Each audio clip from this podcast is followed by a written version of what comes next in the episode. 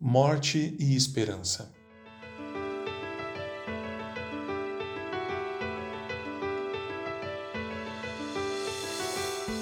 Hoje nossa igreja está enlutada. Um querido irmão fechou os olhos para esse mundo no final da tarde de ontem. E nós, como cristãos, nos deparamos com essa realidade mais do que outros, porque nós pertencemos a uma família maior, a igreja.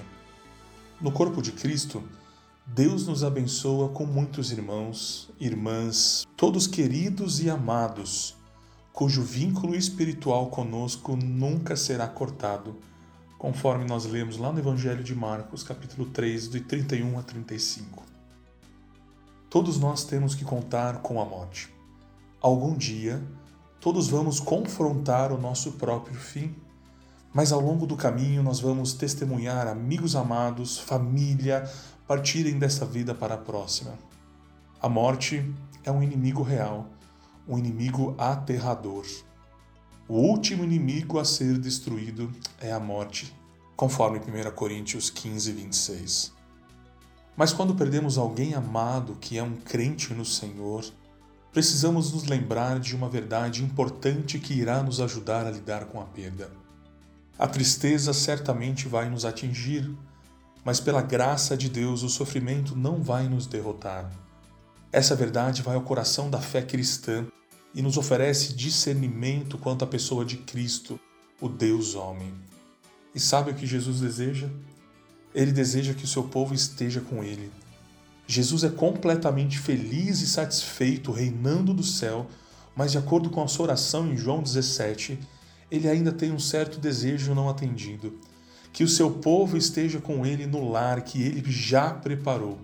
Ele disse: Na casa do meu pai há muitas moradas, se não fosse assim, eu lhes teria dito: Vou preparar lugar para vocês, e quando tudo estiver pronto, virei buscá-los, para que estejam sempre comigo, onde eu estiver. Vocês conhecem um caminho para onde eu vou. João 14, de 2 a 4. Quando um irmão ou uma irmã no Senhor morre, devemos lembrar primeiro e principalmente que o Pai respondeu à oração de Jesus. Deus é soberano sobre as mortes dos nossos amados e ele tem propósitos que nós podemos nunca compreender. Deuteronômio 32, 39 e Tiago 4, 15. Mas podemos nos agarrar à verdade de que Jesus orou ao Pai para trazer o seu povo para casa. Por isso, quando um crente morre, o Pai está atendendo o pedido do seu filho quando orou, mais ou menos dois mil anos atrás, na noite anterior à entrega da sua vida por seu povo. Quando alguém amado se vai, Jesus ganha mais do que nós perdemos. Sim, nós perdemos. Nós nunca mais vamos compartilhar daquela doce comunhão com o irmão ou com a irmã nessa vida. A magnitude da perda facilmente frustra as nossas palavras, mas a perda nunca vai além das palavras de Jesus. Pai, eu desejo que eles também, os que tu me deste, estejam comigo para que vejam a minha glória. Quando você perde alguém amado no Senhor para o Senhor, você realmente perde, pelo menos por enquanto, mas aquele irmão ou irmã ganha, assim como Jesus.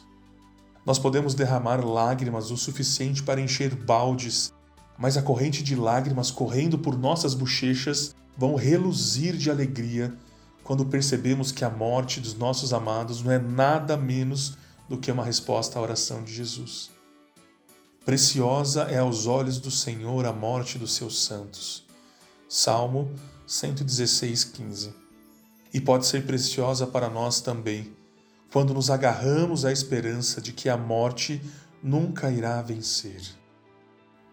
No final, a morte é apenas uma resposta à oração de Jesus.